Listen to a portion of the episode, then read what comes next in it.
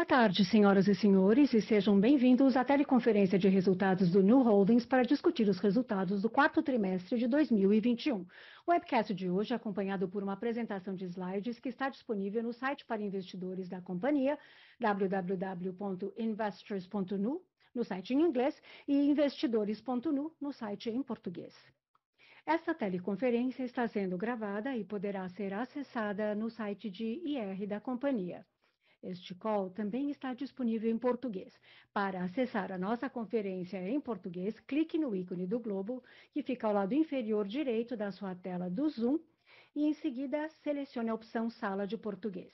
Ao acessar a nova sala, certifique-se de mutar o áudio original para uma melhor qualidade de som.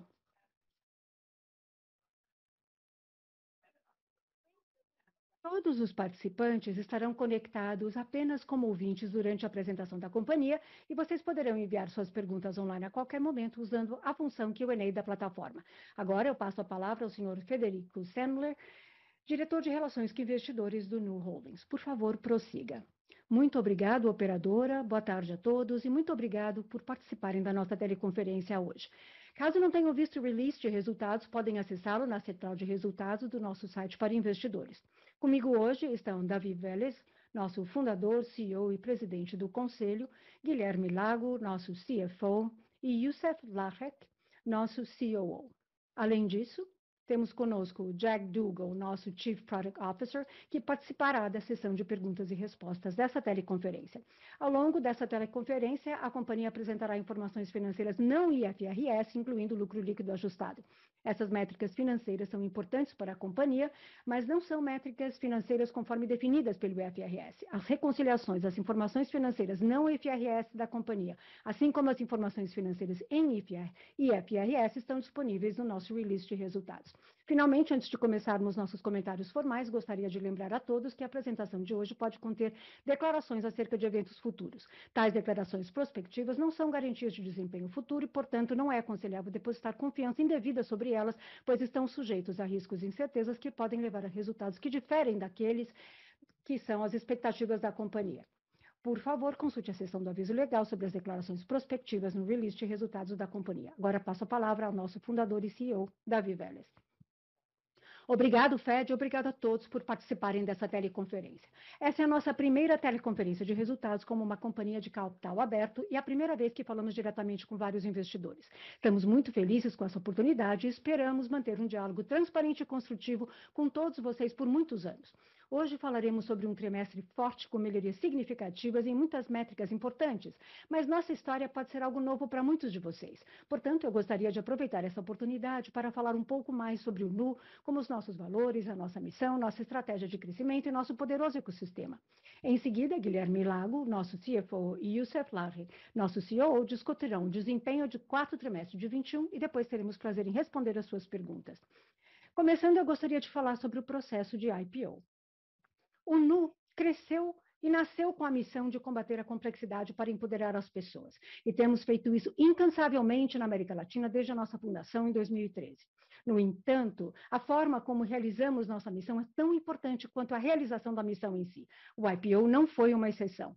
Obviamente, queríamos ter um muito sucesso com a nossa oferta de ações, que captou cerca de 2,8 bilhões de dólares, mas queríamos fazer isso de uma forma que estivesse alinhada aos nossos principais valores, alinhada ao nosso valor de sempre colocar os clientes em primeiro lugar e trabalhar a partir daí.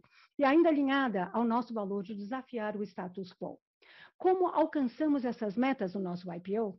Primeiro, decidimos permitir que todos os nossos clientes participassem desse processo, ao contrário da sabedoria convencional dominante, que até então acreditava que uma oferta pública de ações voltada para investidores do varejo brasileiro seria desnecessária e até inconveniente.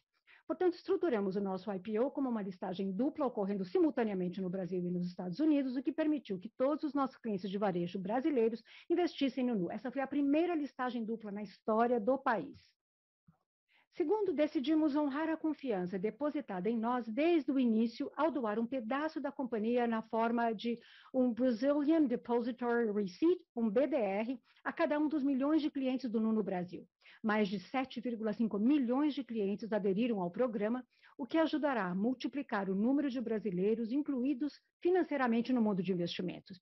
Esse foi o maior programa direcionado de ações, o chamado DSP, da história em todo o mundo. E a inovação no mercado de capitais não parou por aí. Nós também oferecemos ações aos nossos clientes no Brasil, onde mais de 800 mil clientes fizeram uma reserva paga.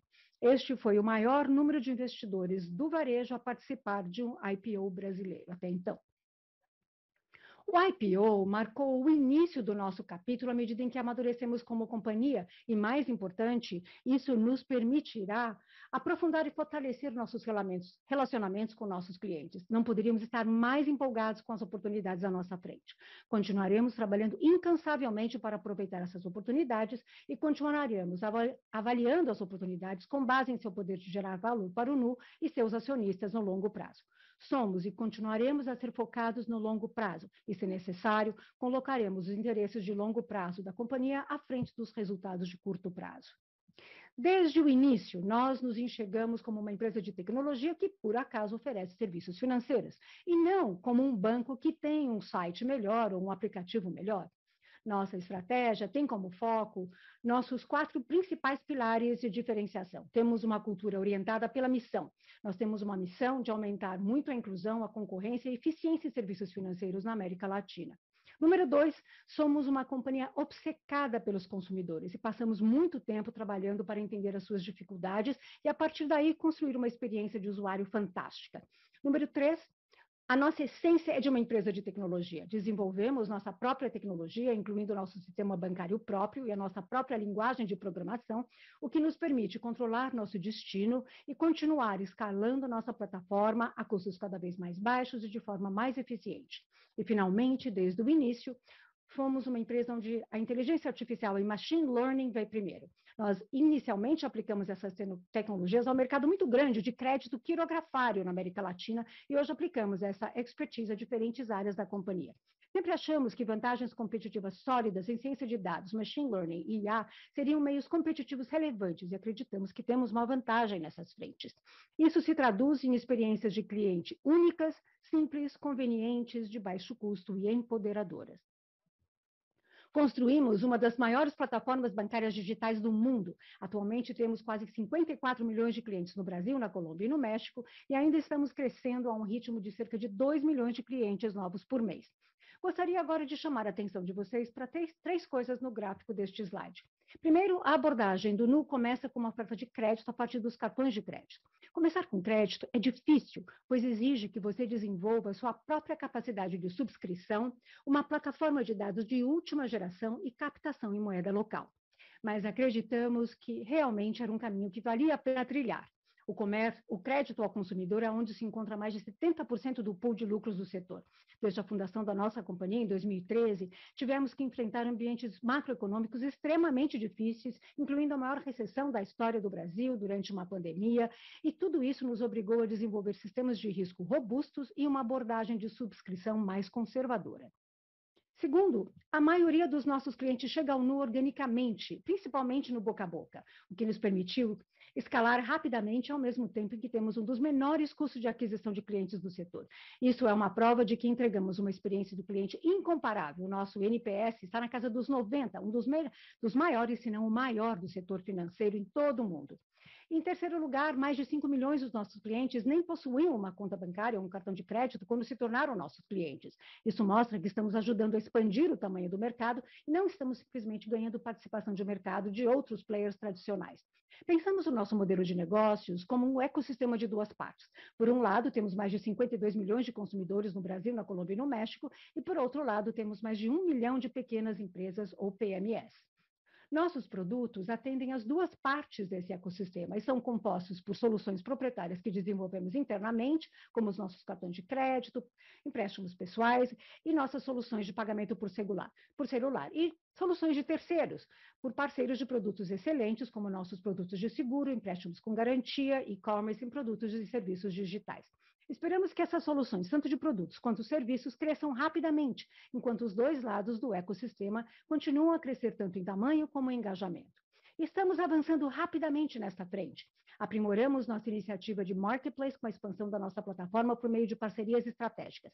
Temos o prazer de informar que encerramos o ano com mais de 20 parceiros em nove verticais diferentes. Durante o quarto trimestre, iniciamos a parceria com grandes players de serviços financeiros e não financeiros, incluindo Magalu, Créditas, Via Varejo e Shopee.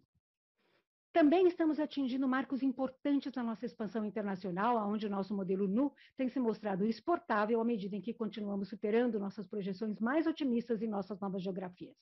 No México, enterramos encerramos o quarto trimestre de 21 com 1,4 milhão de clientes, mais de 7 milhões de cadastros e um NPS recorde de mais de 90. Acreditamos que já nos tornamos o maior emissor de cartões de crédito no México. Na Colômbia, o terceiro país que agora faz parte da nossa expansão internacional, os resultados são igualmente encorajadores e, com o tempo, aprendemos a entrar em um novo país de forma mais eficaz e eficiente.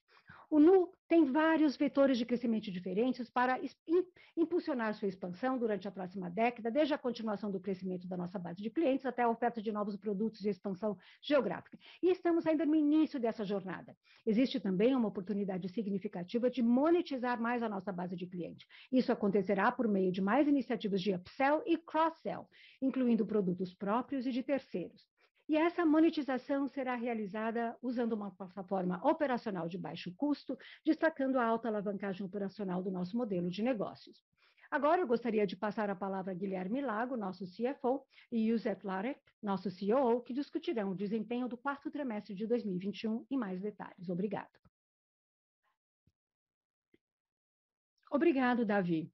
No quarto trimestre e no ano de 2021, entregamos indicadores-chave de desempenho operacional e financeiro muito fortes. Fizemos isso ao alavancar nossa fórmula de geração de valor, que é simples, porém poderosa. Em primeiro lugar, continuamos a expandir a nossa base de clientes ativos no Brasil, no México e na Colômbia. Em segundo lugar, continuamos a aumentar a monetização da nossa base de clientes ao aumentarmos a receita média por cliente ativo, a chamada REMPK, à medida em que introduzimos mais produtos e recursos e as nossas safras de clientes amadurecendo. E, em terceiro lugar, entregamos todo esse crescimento enquanto que, ao mesmo tempo, mantemos uma das plataformas operacionais com menor custo do setor. Acreditamos que o Nu tem o potencial de alavancagem operacional muito elevado, impulsionado por vantagens profundas em custos nos quatro pilares tradicionais de custos de serviços financeiros.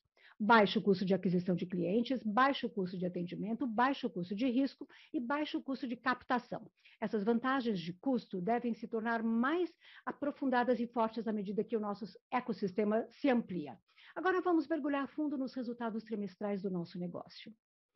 Durante o quarto trimestre de 2021, nós conquistamos quase 6 milhões de clientes, a maioria deles provenientes dos canais orgânicos, representando um crescimento de mais de 60% ano a ano.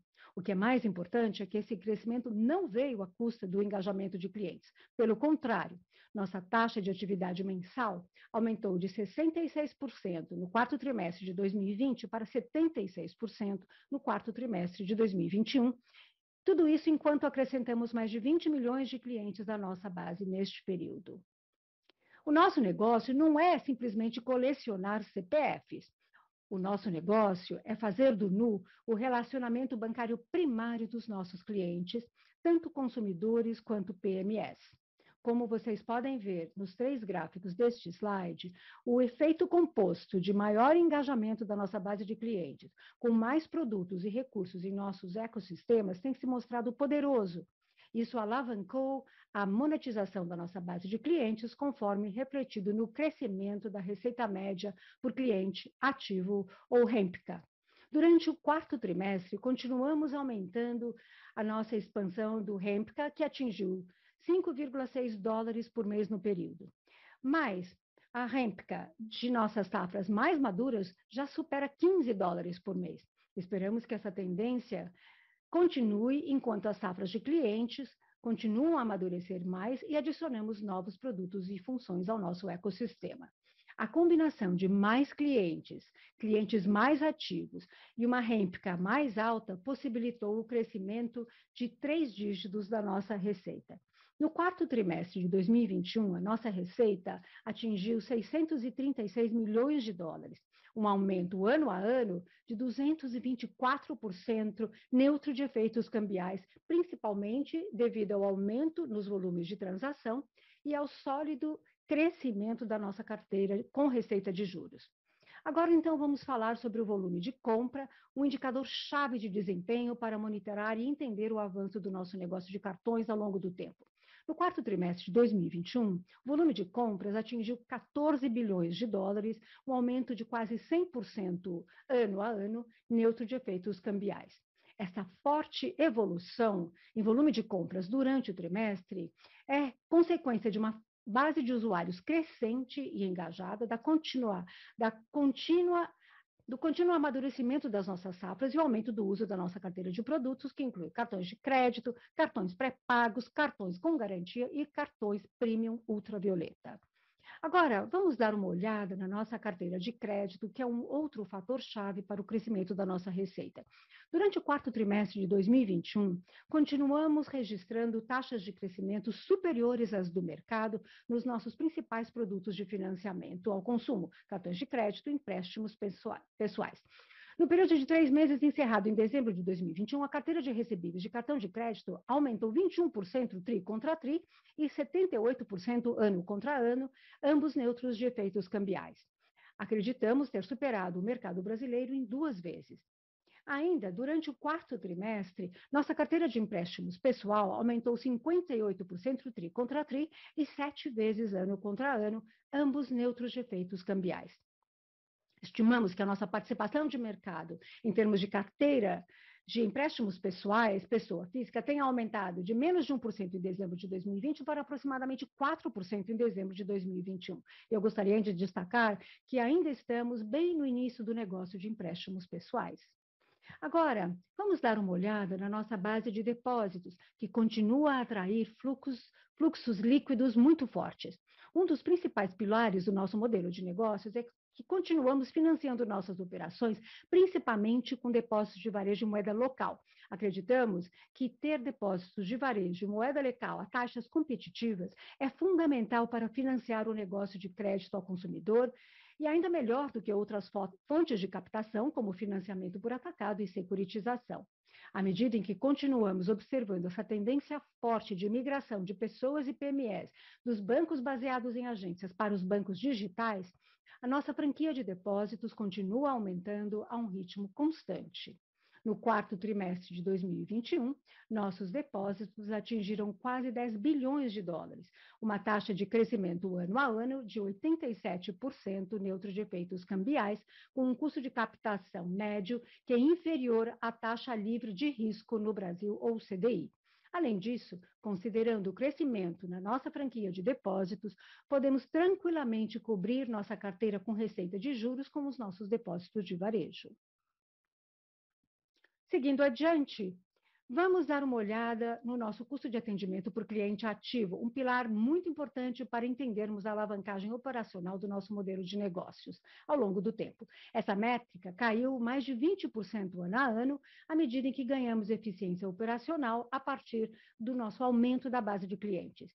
Esse é um indicador que nos dá confiança de que estamos no caminho certo na busca de forte alavancagem operacional, à medida em que continuamos ver a nossa receita média mensal para o cliente ativo realmente crescendo. No quarto trimestre de 2021 e no ano de 2021, registramos lucros brutos, brutos recordes de 227 milhões de dólares e 733 milhões de dólares, respectivamente. Embora as margens de lucro bruto tenham permanecido estáveis no ano, vimos margens brutas mais baixas nos últimos trimestres de 2021, decorrentes do crescimento muito forte na nossa carteira com receita de juros nestes períodos e da nossa metodologia de provisionamento de perdas de crédito, que antecipa o reconhecimento do provisionamento de acordo com o IFRS. Se excluirmos o provisionamento não caixa, eu gostaria de falar agora sobre o lucro líquido ajustado, para que vocês tenham uma ideia melhor da rentabilidade recorrente do nosso negócio. Definimos o lucro líquido ajustado como lucro líquido atribuível aos nossos acionistas, ajustado pelas despesas relacionadas à remuneração baseada em ações e ao nosso IPO, assim como também pelos efeitos fiscais aplicáveis a esses itens. Como podem observar, e como resultado do aumento da nossa escala, estamos começando a colher os frutos da alavancagem operacional no lucro líquido ajustado. Esse é um dado importante, pois nos dá a confiança de que estamos no caminho certo na nossa fórmula de ganhos. Para uma reconciliação detalhada entre o nosso lucro líquido e o lucro líquido ajustado, consulte o apêndice desta apresentação. Agora, eu gostaria de passar a palavra ao Youssef, nosso COO, que explicará a nossa subscrição de crédito. Obrigado, Lago. Agora, eu gostaria de falar um pouco sobre alguns indicadores-chave que ajudam a monitorar a qualidade dos ativos e a saúde geral da nossa carteira de crédito. No quarto trimestre de 21, o desempenho do crédito continuou forte, com normalização da inadimplência para os níveis esperados, mas ainda abaixo dos níveis pré-Covid, ajustados pelo mix da carteira entre cartão de crédito e empréstimos pessoais. Esperamos que a normalização continue gradualmente e atinja os níveis pré-Covid, tanto para cartões de crédito, tanto quanto para empréstimos. Estamos sub subscrevendo com base nessas expectativas de perda crescentes como um parâmetro, então exigindo que todos os empréstimos que originarmos sejam resilientes a uma piora ainda maior de risco, resultando em safras capazes de resistir a um aumento de aproximadamente duas vezes do risco, dependendo do produto e do segmento. Mas antes de eu prosseguir, eu gostaria de recapitular o impacto que a metodologia do provisionamento das perdas de crédito esperadas, ou SL, tem em um negócio de financiamento ao consumo com altas taxas de crescimento, como no caso dos nossos negócios de cartão de crédito e empréstimo pessoal. De acordo com o IFRS 9, as provisões para perdas de crédito devem ser reconhecidas quando o empréstimo é concedido, antes mesmo que a receita associada a esse empréstimo seja realizada. Isso gera um descasamento temporal intencional entre receitas e custos. Por este motivo, quanto maior for a nossa taxa de crescimento, maiores serão as provisões que teremos que constituir. Como disse o Lago anteriormente, isso tem um impacto negativo no lucro bruto e nas margens de lucro bruto durante períodos de grande crescimento. E as, à medida em que as taxas de crescimento se normalizam, nossas taxas de lucro bruto verticais devem convergir com o tempo para aquelas das nossas safras maduras. Agora, saindo do conceito básico para a nossa experiência real, os gráficos nesse slide mostram a evolução média das margens ajustadas pelos risco, ou RAMs, das nossas safras de cartão de crédito e empréstimo pessoal. Definimos a margem ajustada pelo risco simplesmente como a receita menos o custo de captação e menos o custo de risco expressa como uma porcentagem da receita. Como podem imaginar, nos meses anteriores, a margem ajustada pelo risco é impactada negativamente pelo reconhecimento contábil antecipado de previsões não caixa para perdas de crédito que eu acabei de explicar. E depois, à medida em que começamos a receber as receitas, a RAM aumenta rapidamente e converge para mais de 60% para ambos os produtos com um período de repagamento de menos de seis meses somos muito cautelosos em termos de quais produtos de crédito nós mesmos produzimos ou distribuímos. Preferimos produtos que tenham uma duração mais curta e que sejam mais intensivos em termos de dados, pois isso se alinha aos nossos pontos fortes de subscrição.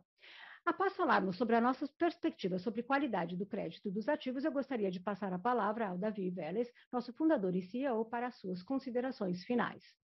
Obrigado, Youssef.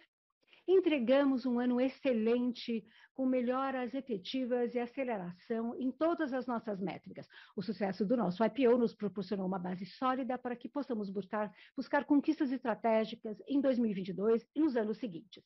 Acreditamos que as tendências de mercado seculares que estão acelerando o nosso crescimento, como a migração significativa de produtos financeiros digitais e o aumento da inclusão financeira na região, continuam tão fortes quanto nunca. Permanecemos focadas na execução das nossas prioridades com disciplina e no avanço do nosso negócio.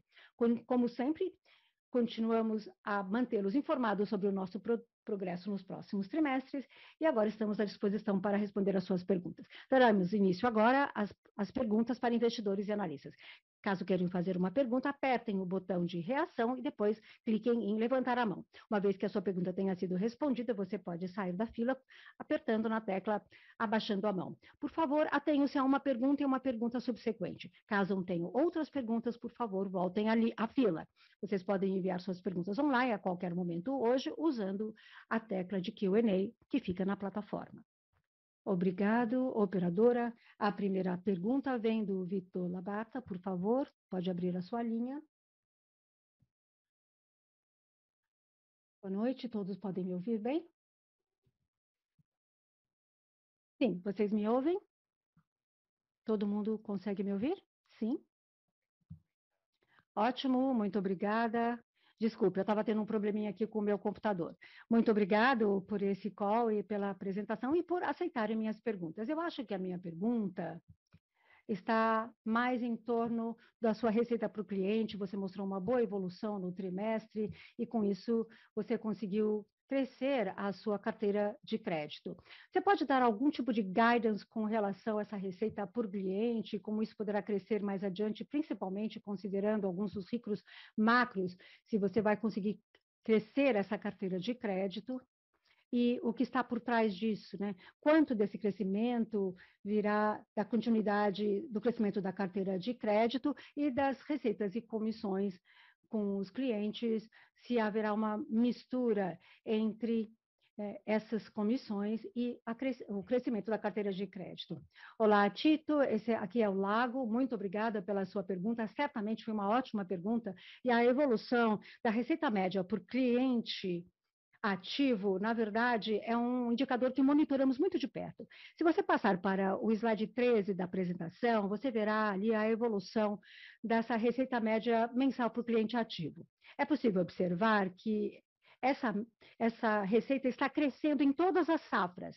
O nosso REMPCA médio já atingiu 5,6 dólares por mês por, por cliente ativo, vindo de um número de 4,9 no trimestre anterior. Mas mais importante ainda é que as safras mais maduras já, mais maduras já estão operando com mais de 15 dólares por cliente ativo por mês. Na verdade, se você der uma olhada naqueles clientes que já têm os nossos três principais produtos, cartão de crédito, conta bancária e empréstimo pessoal, o REMPCA desses clientes já supera 20 dólares por cliente ativo por mês. Portanto, acreditamos que o nosso REMPCA continuará a crescer no decorrer do ano de 2022 e ainda nos anos vindouros como resultado de duas coisas. Em primeiro lugar, e isso é algo que não é necessariamente muito bem visto por muitos investidores, que é a maturação das safras. À medida em que as safras vão amadurecendo, é possível observar que nós acabamos nos tornando o banco principal de relacionamento de um número cada vez maior de clientes.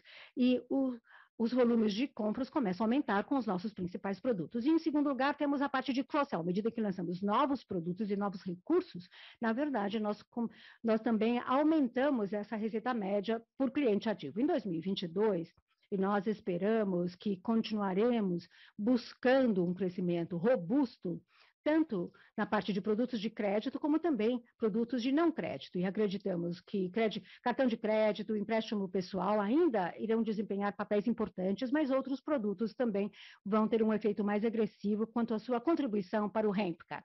Na verdade, não estamos nem, dando nenhum guidance com relação a esses níveis de REMPCA para 2022 e nem para frente.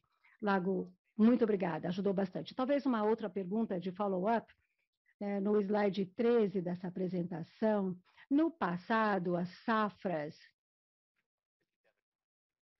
levou 57 meses para você atingir esses 57 dólares. Então, os novas, as novas safras talvez cheguem nesse nível um pouco mais rápido, ou com o tempo, talvez esse tempo seja reduzido, qual seria o tempo mais ou menos médio para você atingir esse REMPCA de 15 dólares por cliente ativo, à medida que você continua crescendo?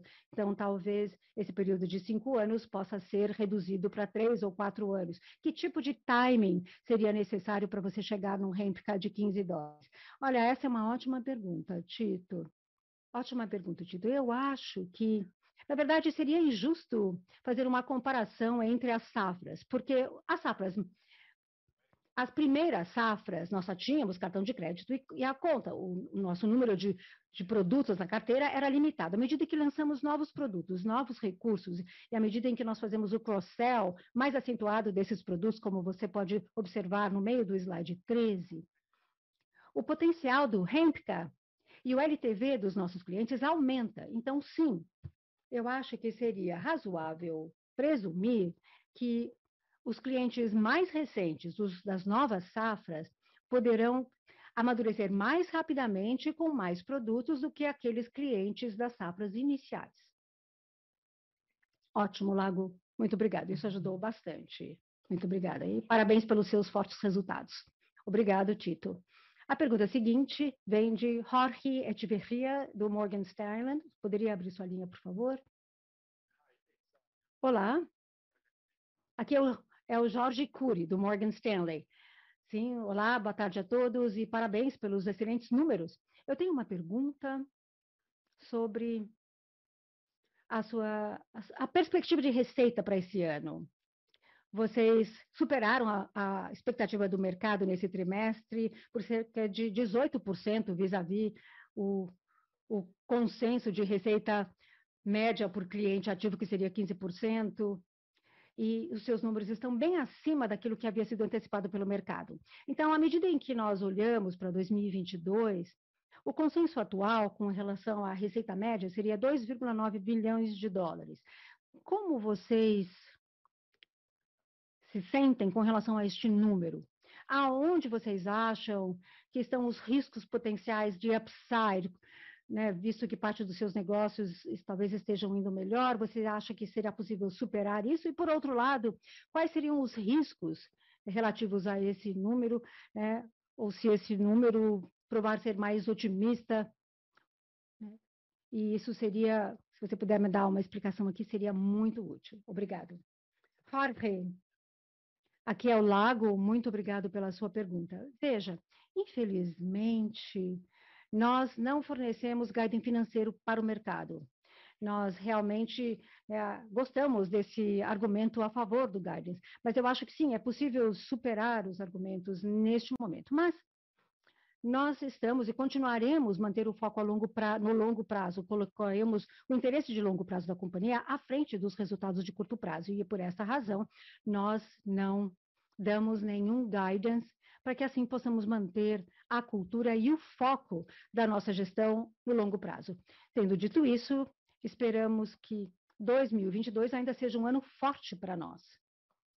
Achamos que faremos avanços importantes em vários produtos, tanto produtos de crédito como não crédito, e o mais importante é que faremos novos avanços em novas geografias. As operações que lançamos no México e na Colômbia já mostraram um sinal de sucesso bem encorajador. O México foi o primeiro país né, que nos lançamos internacionalmente, já vimos 1,4 milhão de clientes em México, né, desde dezembro de 2021, portanto, acreditamos que já somos o maior emissor de novos cartões do México nesse último trimestre. Estaremos ampliando né, os nossos produtos, as geografias e continuaremos aumentando o número de clientes.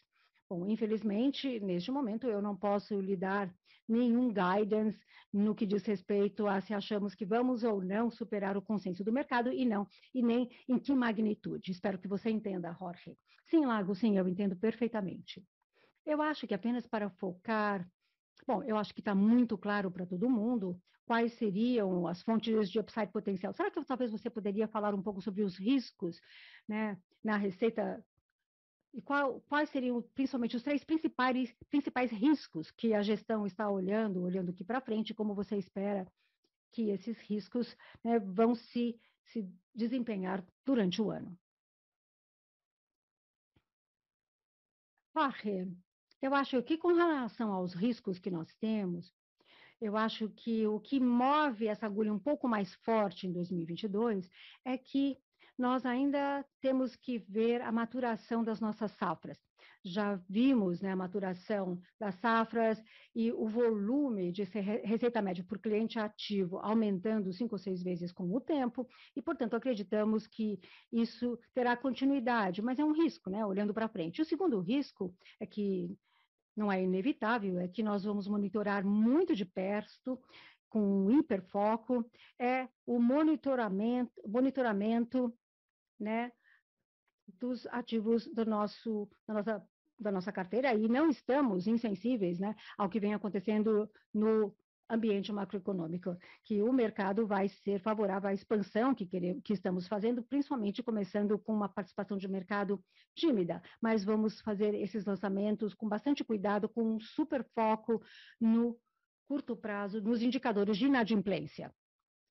Bom, aqui ainda falando sobre a pergunta, a mesma pergunta, Lago. Claramente, macro ainda é uma incerteza para nós, e como disse o Lago, estamos dando uma olhada muito de perto para qualquer tipo de deterioração no, no cenário macro. E se come, começarmos a ver sinais, vamos observar se estamos confortáveis com os riscos assumidos. E isso se reflete a alguns produtos. Perdão, esses são dois produtos que nos dão boa visibilidade, são muito intensivos em dados e têm duração muito curta por sua própria natureza, então tem retorno sobre o capital muito elevado, e isso nos dá a oportunidade de reagirmos rapidamente caso a gente chegue a qualquer tipo de deteriorização. E há muito também buffer no que diz, diz respeito à, à rentabilidade desses produtos. E ao mesmo tempo, se macro der uma virada para o lado ruim, para o pior, nós somos extremamente bem capitalizados todo o nosso IPO, IPO o nosso capital está praticamente intocado. E isso também vai ser bom para as oportunidades que vemos à nossa frente. Durante todo o nosso histórico, bom, infelizmente, nós já vimos sempre vivemos no Brasil numa recessão desde que fomos fundados em 2013. Os clientes parece que são até mais sensíveis a produtos que cobram menos taxas, menos juros. E esse ambiente parece ser um ambiente onde os nossos produtos e nossos clientes realmente são bem atrativos para os nossos clientes. E essa diferenciação com o capital que nós temos realmente abre para nós uma série de oportunidades. Então, estamos observando os dois lados né, deste, dessa situação, estamos cientes de alguns dos riscos que talvez venhamos a enfrentar nos próximos meses, mas estamos finalmente muito confortáveis com a nossa estratégia. Muito obrigado, Davi Lago, e parabéns novamente. Obrigada pela pergunta, Jorge. A pergunta seguinte vem de Tiago Batista, do UBS. Por favor, abra sua linha. Vocês conseguem me ouvir bem? Sim, Tiago. Ouvimos bem. Na verdade, aqui é o York Friedman, do Siri, e muito obrigado por essa oportunidade. A minha pergunta está ligada a um pouco daquilo que o Davi acabou de mencionar. Quando olhamos a evolução das receitas, né, tri contra tri, que teve uma ampliação de mais de 30%, lucro bruto está né, num dígito só, mas dígitos baixos, porque por causa da metodologia de perdas que vocês estão utilizando. Então, eu entendo que vocês se sentem confortáveis com essa, essa estratégia, mas eu também gostaria de entender até que ponto vocês estão confortáveis com o seu excesso de liquidez? Né? A qualidade do ativo é bem explicada, já está bem explicada, mas vocês têm mais de 90 ou de 9 bilhões de dólares em depósitos.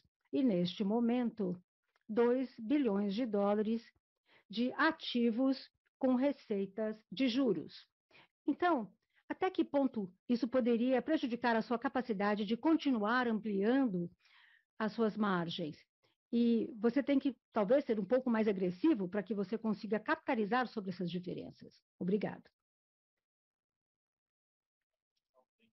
Jorg, muito obrigado pela sua pergunta. Eu acho que foi uma ótima provocação. Nós realmente acreditamos que na América Latina, para que você possa navegar na área de crédito ao consumo e, under, e subscri, subscrição, não apenas você tem que ter uma plataforma né, excelente, mas é preciso ter acesso a também captação em moeda local, local e em taxas competitivas. E como nós já mencionamos, nós temos uma estrutura de captação muito confortável. O nosso balanço é muito simples, temos cerca de 9 bilhões de dólares em depósitos, para basicamente dar suporte a esses 2 bilhões de dólares de ativos com receitas de juros. Portanto, temos muitas flexibilidades, o nosso índice loan to deposit é bem conservador e é um dos melhores.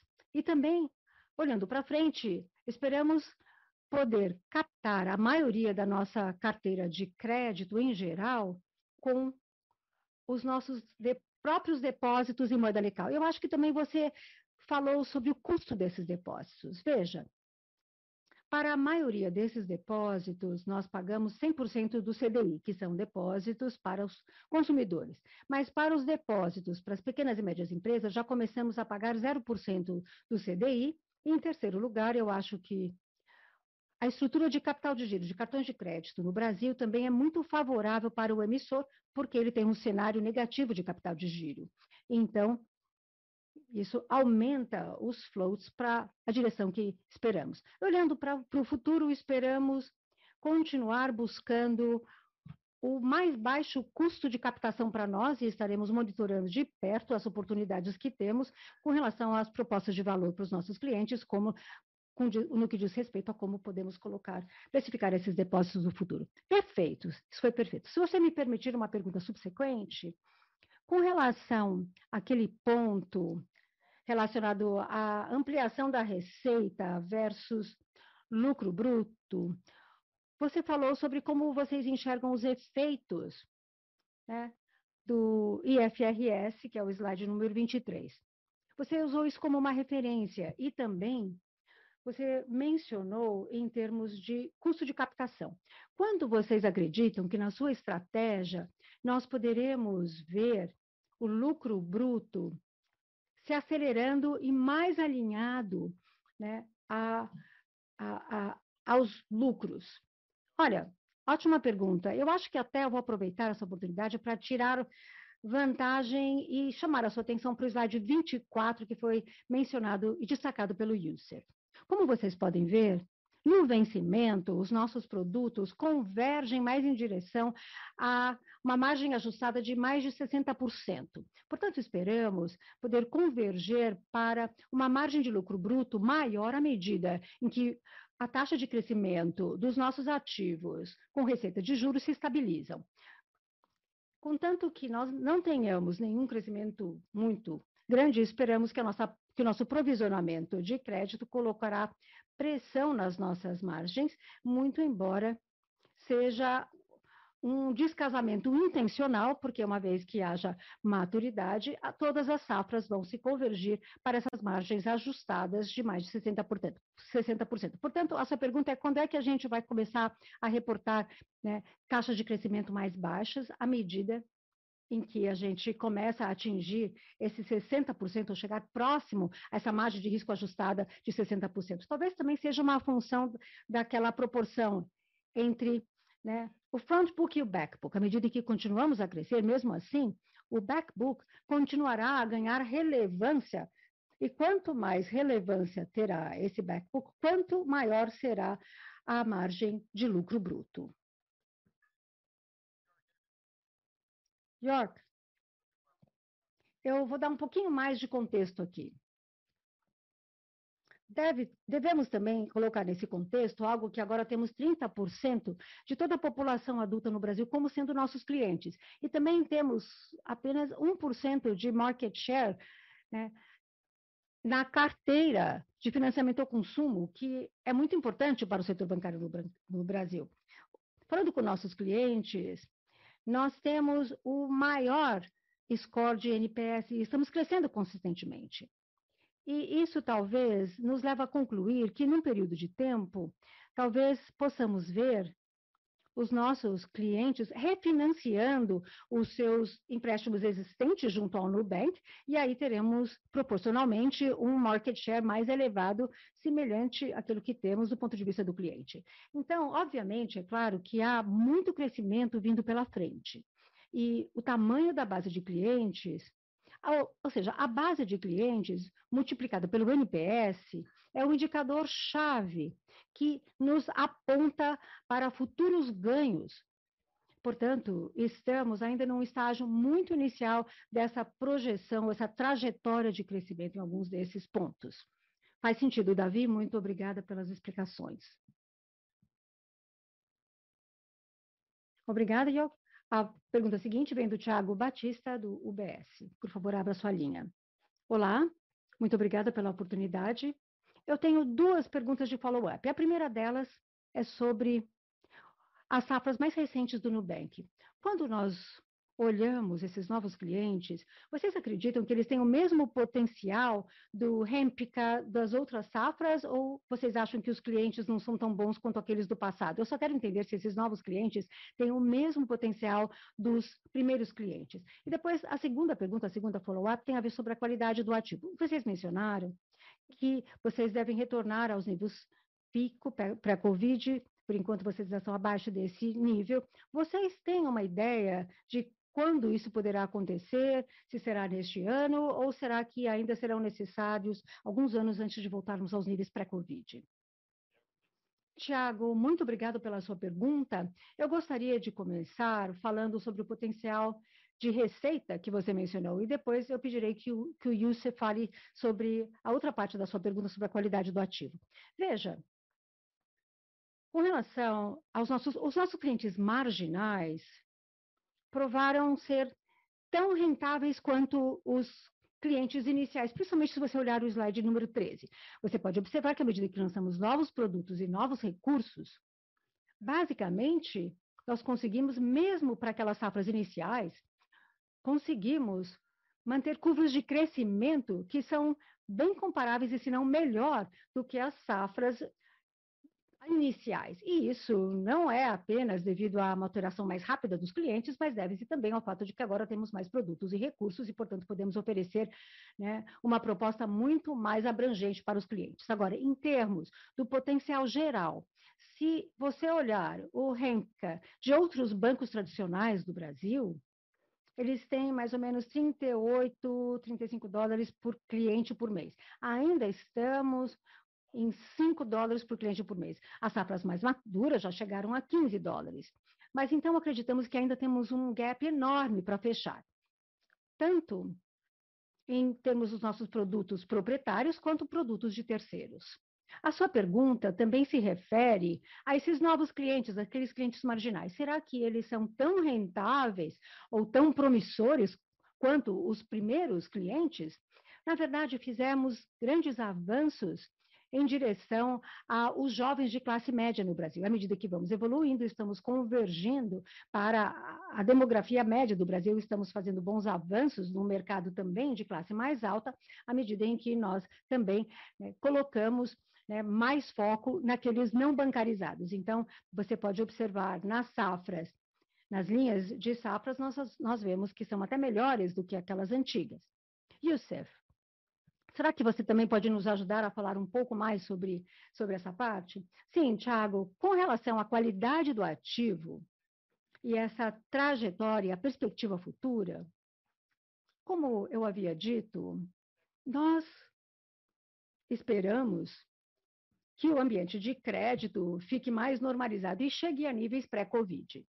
Se olharmos o que vem acontecendo nesses últimos dois anos, desde o início da pandemia, nós observamos níveis muito baixos de inadimplência e NPL. Mas esses níveis já estão voltando ao normal nesses últimos trimestres. Na verdade, a nossa expectativa é que a normalização ocorreria, e era a nossa expectativa desde sempre, que, bom, vem se normalizando lentamente, até mais lento do que nós esperávamos. Eu acho que esse processo vai levar de 6 a 12 meses, né, e já estamos 24 meses desde que a pandemia começou e ainda estamos né, um pouco abaixo dos níveis de pré-pandemia em termos de inadimplência. Mas esperamos que a normalização continue né, seguindo adiante. Esse é o nosso cenário básico. E como eu já havia dito, como parte da nossa filosofia de subscrição de crédito, esperamos que cada empréstimo e cada concessão de cartão de crédito que fazemos, que isso passe por um downturn. Esse é um risco que temos com a subscrição. E como resultado, né, esse declínio nos dá um nível muito forte de resiliência e as nossas safras estão conseguindo talvez até dobrar o seu risco. E, e eles se sentem confortáveis com o nível de resiliência que temos na nossa carteira. Ótimo, muito obrigado, Giuseppe Lago. Obrigado. A pergunta seguinte vem de, de Nera Agawala.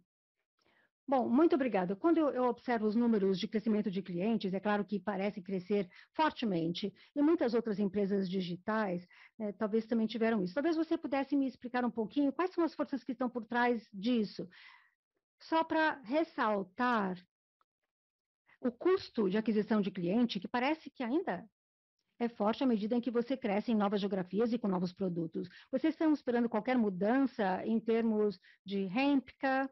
O que vocês conseguem enxergar dali para frente? Certo. Muito obrigada pela sua pergunta.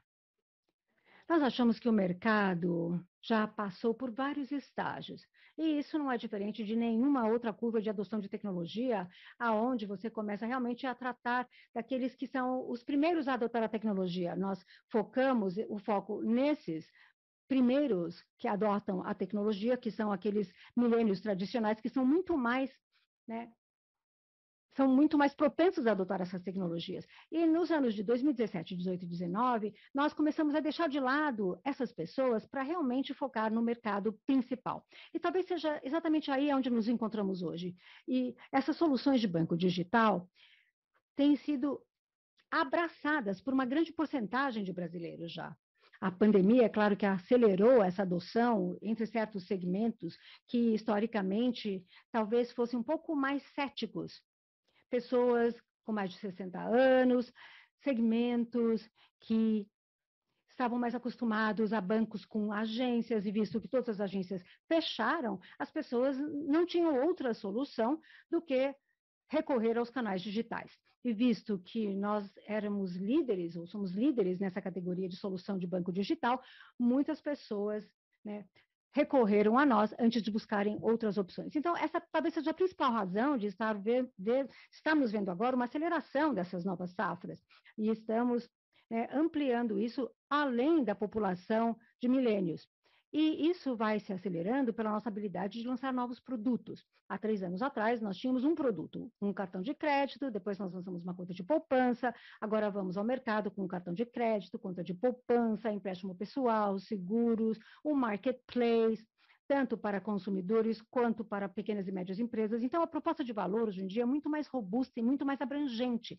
E isso nos ajuda ainda a convencer aqueles céticos que diziam que era muito difícil ter várias soluções bancárias. E sempre que lançamos um empréstimo pessoal, eu vou para o Nubank. Já vimos muitos clientes que disseram, que nos perguntam, quando é que vocês vão lançar mais um novo produto? Então, eu diria que essas combina essa combinação de forças, vendo o mercado realmente abraçando o banco digital, juntamente com a nossa capacidade de lançar novos produtos, isso reforça a adoção e o crescimento do nosso, do nosso mercado. E os clientes vêm a nós por quê? Porque eles têm uma experiência melhor com um custo mais baixo.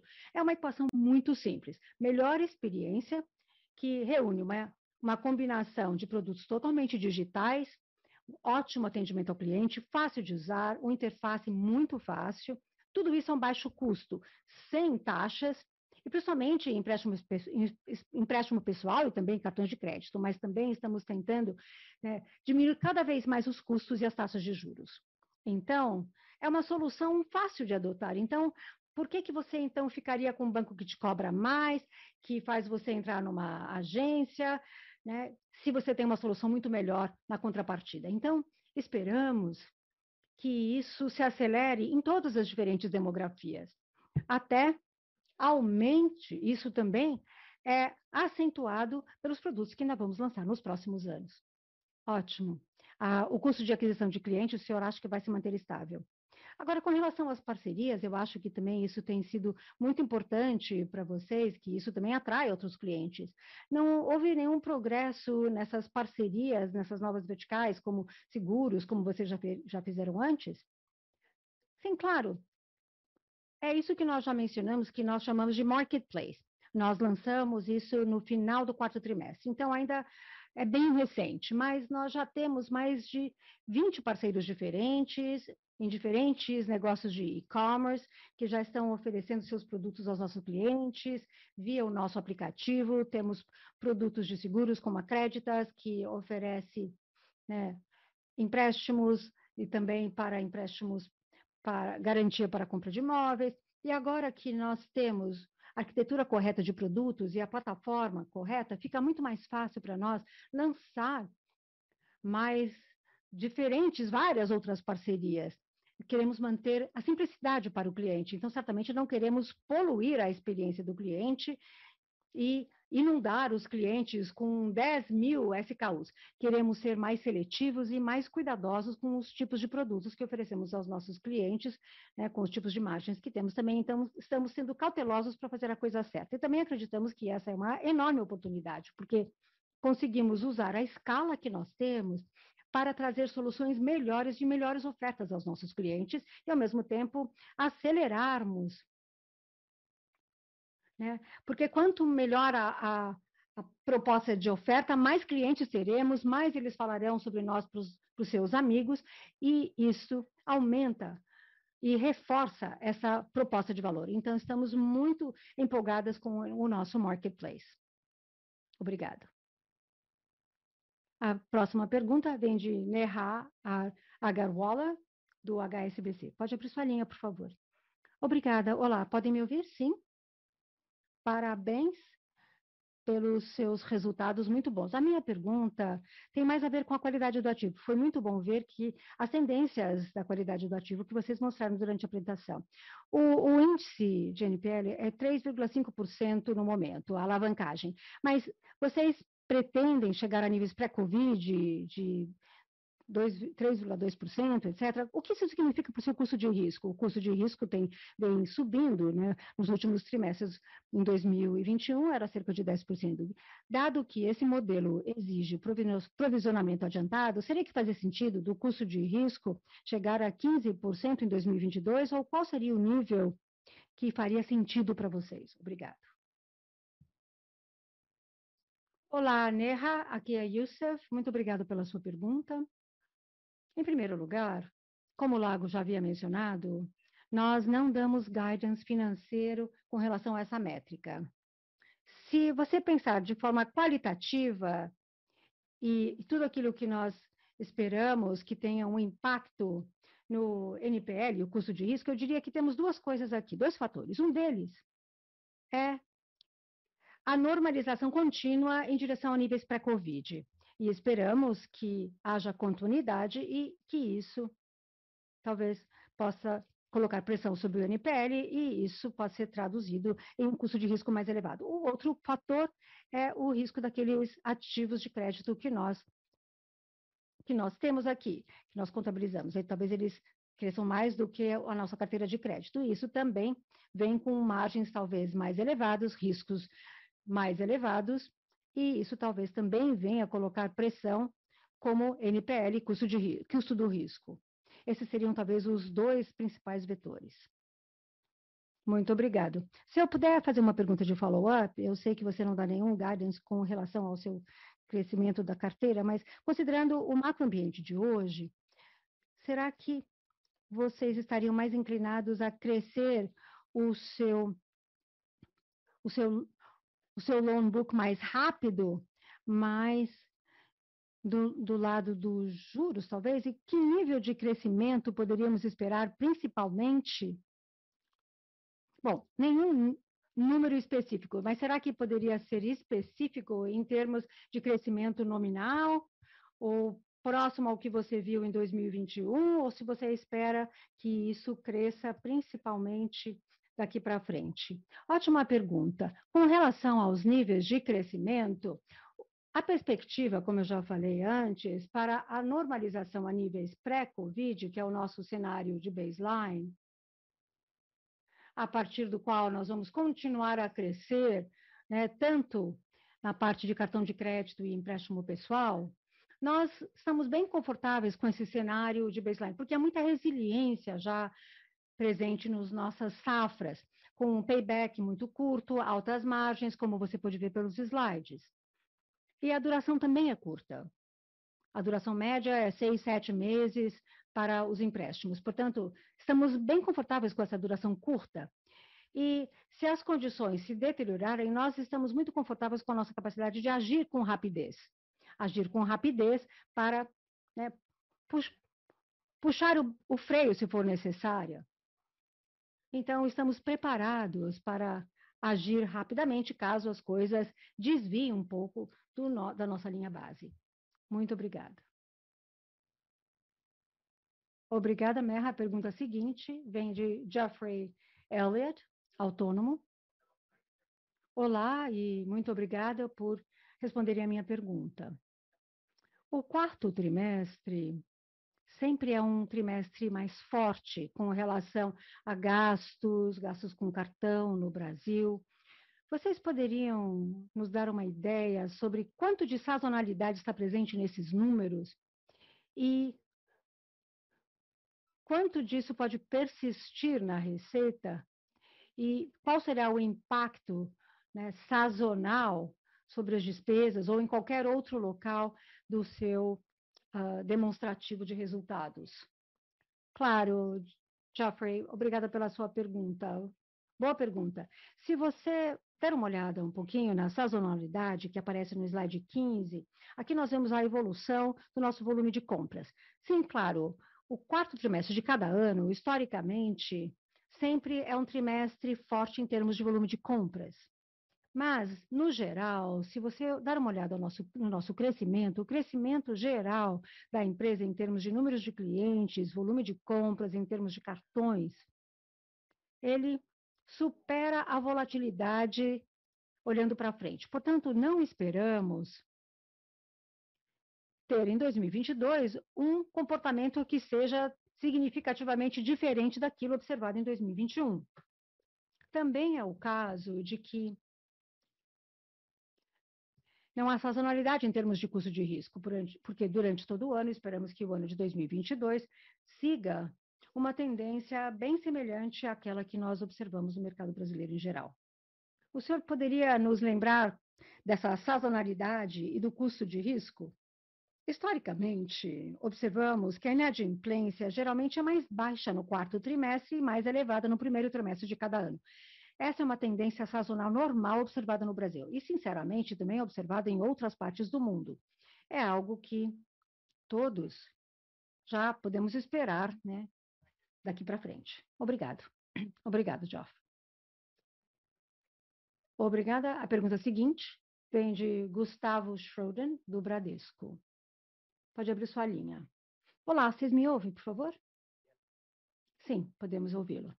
Muito obrigado, obrigado por acatar minha pergunta e obrigada pela apresentação. É pergunta, minha pergunta é muito simples, eu apenas gostaria de entender qual foi o impacto da alta posição de caixa depois dos recursos recebidos pelo IPO na, na sua receita, especialmente porque nós vimos né, algumas tendências mais fortes desse trimestre. Eu só queria saber qual foi o impacto e o que vocês esperam em termos né, do consumo dos recursos vindos do IPO.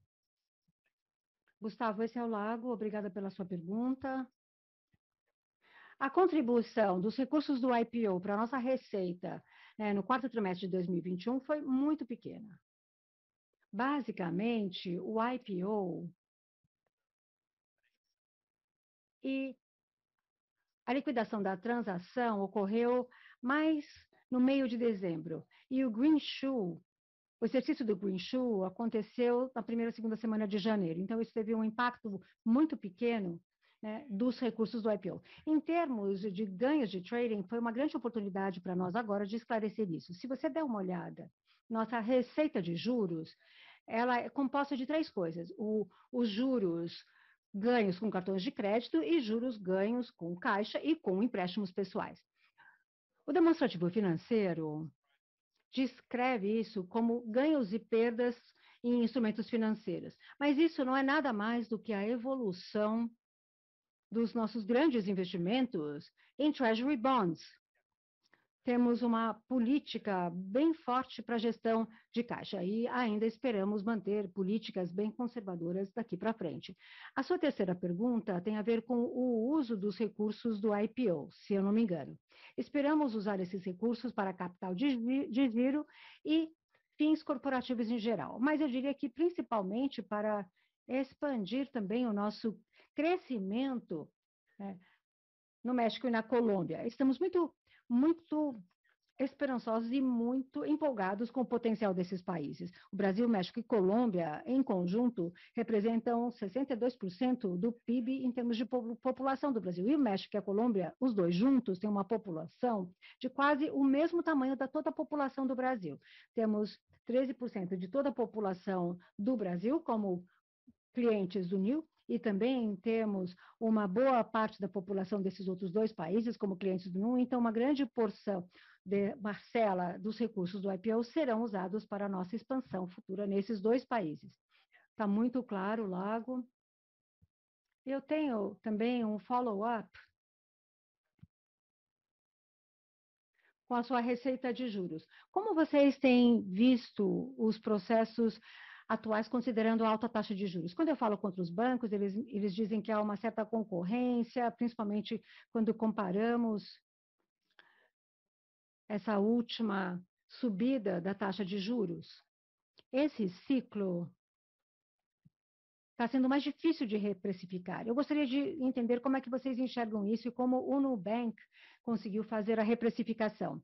Olha, ótima pergunta, Gustavo. Historicamente, nas classes de ativos onde nós atuamos, é, cartões de créditos, empréstimo pessoal, a reprecificação tem ocorrido de forma mais rápida quando comparado a outras classes de ativo. Na verdade, quando lemos os relatórios do Banco Central nesses últimos seis meses, observamos que o mercado em geral e com respeito a cartões de crédito, empréstimo pessoal, conseguiu reprecificar relativamente rápido, não apenas defendendo a margem de juros, mas também ampliando as margens em geral. Nós, no Nubank, no entanto, esperamos que sempre seremos bem competitivos em termos de precificação, principalmente né, em, em empréstimo pessoal. Mas também somos muito rápidos em reposicionar e reprecificar os nossos produtos de acordo com o que for necessário. Não vimos e não esperamos ver nenhum desafio significativo na reprecificação dos produtos daqui para frente. Obrigado, Lago. Muito claro. Obrigado, Gustavo. Pergunta seguinte vem de Alexander McGrath, do KeyBank. Olá a todos, obrigado por acatar minha pergunta e é um prazer falar com todos vocês. Eu tenho algumas perguntas, em primeiro lugar, com relação ao crédito, mas do ponto de vista qualitativo e do seu cenário base. Vocês vêm adotando uma, uma abordagem mais conservadora quando comparado a 2021, e principalmente em alguns segmentos do mercado de varejo, talvez essa seja uma medida mais, efic mais eficaz. E se não, vocês enxergam oportunidades para continuar crescendo em alguns segmentos de clientes, pensando que alguns dos seus pares estão saindo daí para um ambiente talvez mais desafiador, será? Olá, Alexandra, aqui é o Youssef, obrigada pela pergunta. Bem, basicamente, a nossa posição de subscrição é sempre subscrever para uma, uma piora de risco futura. Nós estamos subscrevendo a concessão de cartões de crédito com uma expectativa de que haverá um declínio e, portanto, temos que estar positivos nessa recessão ou nessa queda. Então, nós estamos confortáveis, continuando, seguindo na nossa trajetória. Mas, tendo dito isso, mantemos um monitoramento muito próximo de todos os segmentos e dos nossos produtos, observando os, os níveis de inadimplência e o ambiente atual.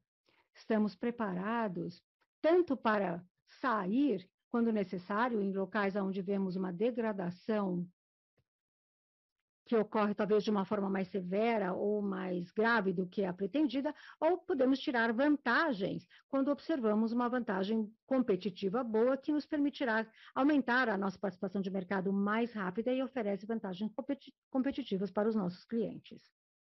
Obrigado. E agora, rapidamente, com relação à expansão de mercado, que foi um pouco mais baixa do que antecipávamos, do que prevíamos, e talvez, do ponto de vista qualitativo, quais são as prioridades com relação às despesas de marketing em 2022 e como vocês pretendem né, focar nas, em novos produtos e nas adaptações daqui para frente?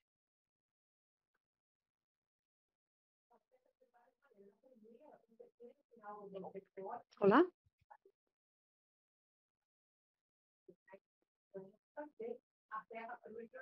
Lago, você ainda está aí? Sim, sim, perdão. É, o Fred e eu não conseguimos ouvir. Você poderia repetir, por favor, a sua pergunta? Perdão. Bom, desculpa, é o Ellis. Com relação à, à expansão de mercado, ficou um pouco abaixo daquilo que esperávamos para esse trimestre. Você poderia falar um pouco, qualitativamente, né, em 2022, como é que você pretende expandir o seu mercado e quais são as opções que você vê à sua frente e quais são alguns novos produtos que você está lançando esse trimestre. Bom, ótima pergunta. Esperamos que continuaremos a seguir uma expansão de mercado estratégica. Ah, o nosso custo de aquisição de cliente, como dissemos no início desse call, está entre os mais baixos do mercado.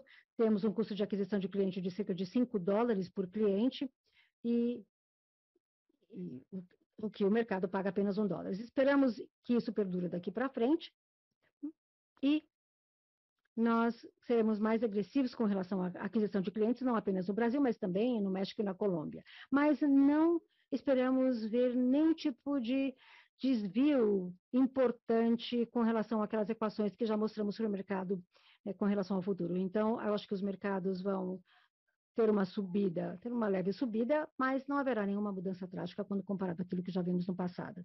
Nós vemos uma oportunidade e provavelmente vamos investir mais no mercado para reposicionar talvez melhor os produtos em certos segmentos agora que já somos mais conhecidos. Lançamos o Ultravioleta, que é o nosso produto, né, que tem como alvo a população de mais alta renda no Brasil. Há também uma oportunidade de construir outras marcas nesse segmento. Faremos isso e também anunciamos né, um, que somos um dos patrocinadores da Copa do Mundo e teremos outros produtos em torno desse evento específico. Ativamente, estamos sempre fazendo para nós mesmos a seguinte pergunta: será que estamos gastando pouco demais? Porque quando nós olhamos aos cálculos do LTV, e já discutimos isso bastante durante o IPO, no, market, no mercado mais competitivo, com o tipo de capital que nós temos e o tipo de retornos que nós vimos, existem oportunidades de, na verdade, sermos um pouco mais agressivos. Então, essa talvez seja a pergunta que estamos nos fazendo. Mas, em geral, você poderia ainda dobrar o Hempka e ainda nem mover muito a agulha né, com relação aos segmentos de clientes. Ok? Obrigada pela sua resposta. Obrigado, Alex. A pergunta seguinte vem do Pedro Leduc, do Itaú. Obrigado, obrigado por acatar a minha pergunta. A pergunta é um pouco sobre o NPL, sobre inadimplência. Você mostrou um bom comportamento, tanto na área de cartões de crédito quanto empréstimos pessoal. Isso foi, estava claro naquele seu slide. Talvez você poderia falar um pouco como essas linhas se comportam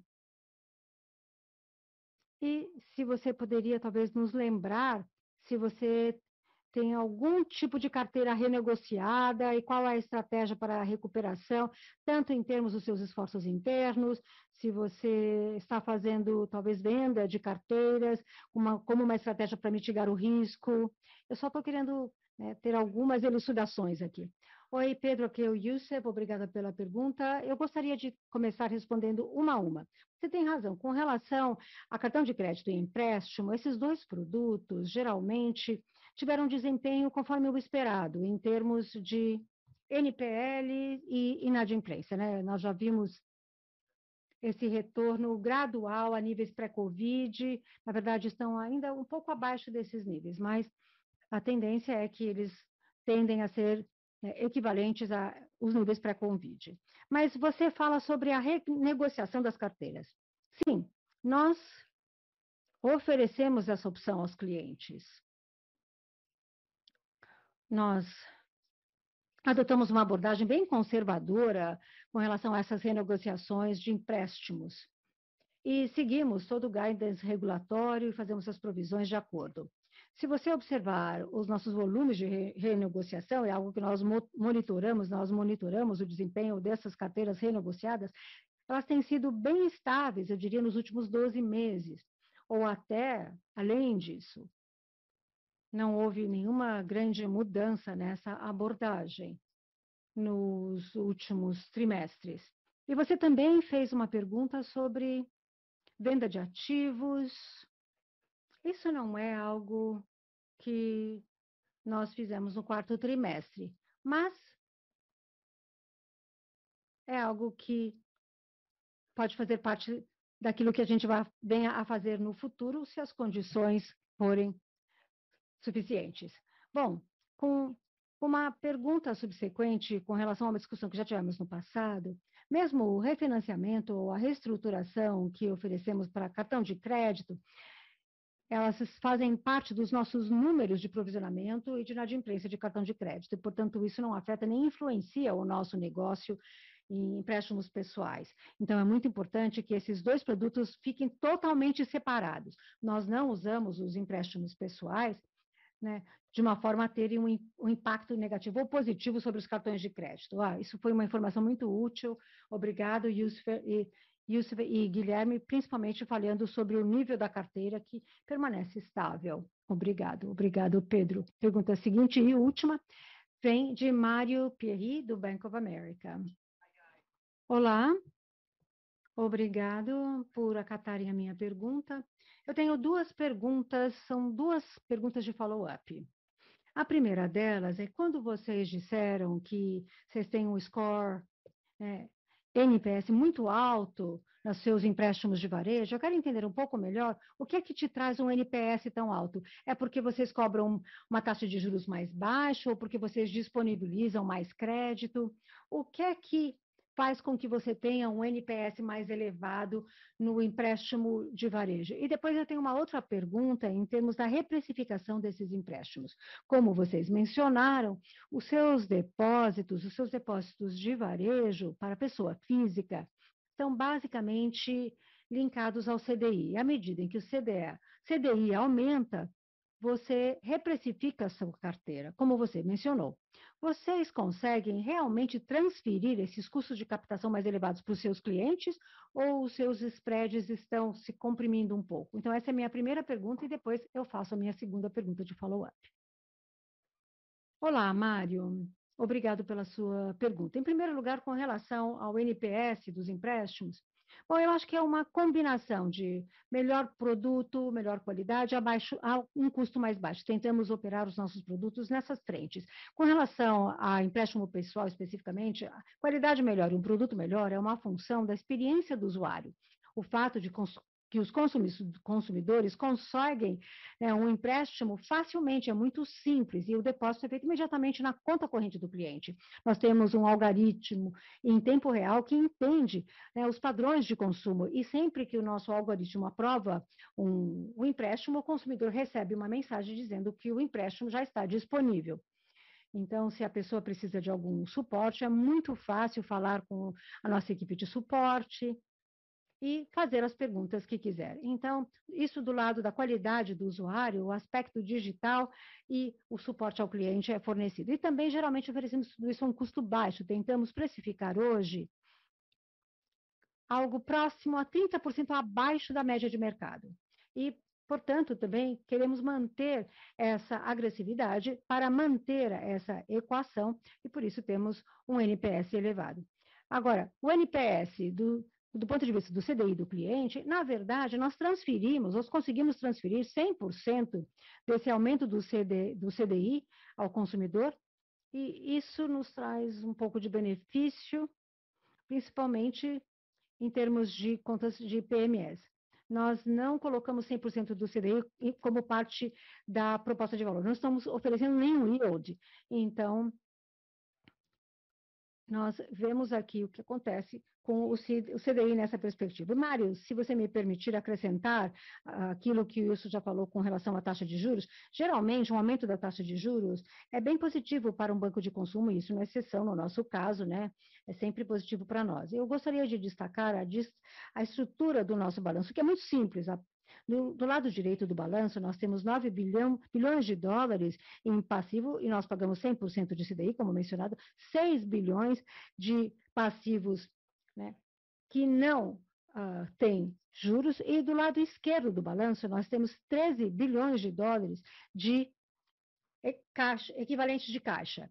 Temos 5 bilhões de recebíveis de cartão de crédito, é claro que tudo isso totaliza 19 bilhões de dólares. Então, quando a taxa de juros sobe, o custo na, naquela, naquele nosso passivo, que tem taxa de juros, aumenta. E quando o nosso ativo de 15 bilhões sobe, ou seja, é para nós é um líquido positivo. Isso apenas demonstra né, qual é o impacto das taxas de juros sobre o nosso negócio. Isso ajudou bastante. Mas a minha segunda pergunta relaciona-se à sua base de clientes no México. Como vocês já disseram, você já tem 1,4 milhão de clientes, é mais ou menos 2,5% da sua base de clientes. Então, me ajude aqui a pensar um pouco em que porcentagem o, México chegaria a ter com relação à sua base total de clientes nos próximos dois anos? E como deveremos ver a rentabilidade do cliente mexicano versus um cliente brasileiro? Vocês enxergam qualquer tipo de diferença significativa com relação aos, aos clientes do México e do Brasil? Das safras de clientes? Mário, essa é uma ótima pergunta. Em termos da população, ou em termos do número de clientes, no geral, nós esperamos que no longo prazo, a porcentagem da nossa base de clientes no México poderia basicamente se aproximar à população do Brasil e do México. Eventualmente, no caso do upside a ser feito no México, onde ainda não a penetração dos bancos e dos cartões de crédito é tão mais baixa do que no Brasil, a nossa participação de mercado relativa no México pode até ser mais elevada do que aquela do Brasil. Em termos da rentabilidade dos clientes no Brasil versus rentabilidade dos clientes do México, o REMPCA dos clientes do México, esperamos que talvez será mais curta no curto prazo do que o REMPCA dos nossos clientes no Brasil, principalmente porque estaremos lançando lá é, o cartão de crédito nu e empréstimos pessoais nos próximos dois, três anos. Agora, o outro lado dessa moeda é que a área de cartões de crédito é um produto mais pesado em termos de juros, quando comparado ao Brasil. E, portanto, né, a parte né, da economia pode ser mais saudável. Em geral, nós esperamos que o REMPCA do consumidor mexicano será de 20% a 30% mais baixo do que o REMPCA do, do cliente brasileiro no longo prazo. E essa diferença de REMPCA, mais uma vez, isso reflete numa renda disponível mais baixa do México, ou isso significa que a sua capacidade de fazer o cross-sell de produtos do México é mais baixa do que no Brasil? Eu acho que a capacidade de fazer cross-sell de produtos no México deve ser tão boa quanto a do Brasil. Então, eu acho que não é uma questão de potencial de cross-sell de produtos, é uma questão de timing eu acho que ainda vai nos levar mais tempo até que a gente atinja né, a carteira de produtos que nós temos aqui e no México. Você verá que o REMPCA do, do consumidor brasileiro ainda será mais elevado do que o REMPCA de um cliente médio do, do México. Se você der uma olhada em termos de renda disponível, talvez o melhor proxy disso seria o, o PIB médio per capita. O do México é mais ou menos 20 a 25% mais elevado do que do Brasil, o PIB per capita. Então, no longo prazo, o consumidor México, mexicano pode ser até mais rentável do que o consumidor brasileiro, mas não é isso que a gente espera para os próximos três, quatro anos, por causa do estágio de amadurecimento desses dois países. Muito obrigada, está muito claro. Mário, muito obrigada. Com isso, encerramos as perguntas e agora eu passo novamente a palavra ao Davi para os seus comentários finais. A todos, meu muito obrigada pelo seu tempo. Foi um prazer falar a vocês sobre os nossos resultados. Estamos muito empolgados com o que está por vir à frente para o NU e esperamos sempre continuar entregando essa obsessão com os clientes e os resultados que vêm atrelados a isso. Muito obrigada pelo tempo de todos. O call de conferências do New Holdings está agora concluído. Muito obrigado por participarem deste call e podem agora se desconectar.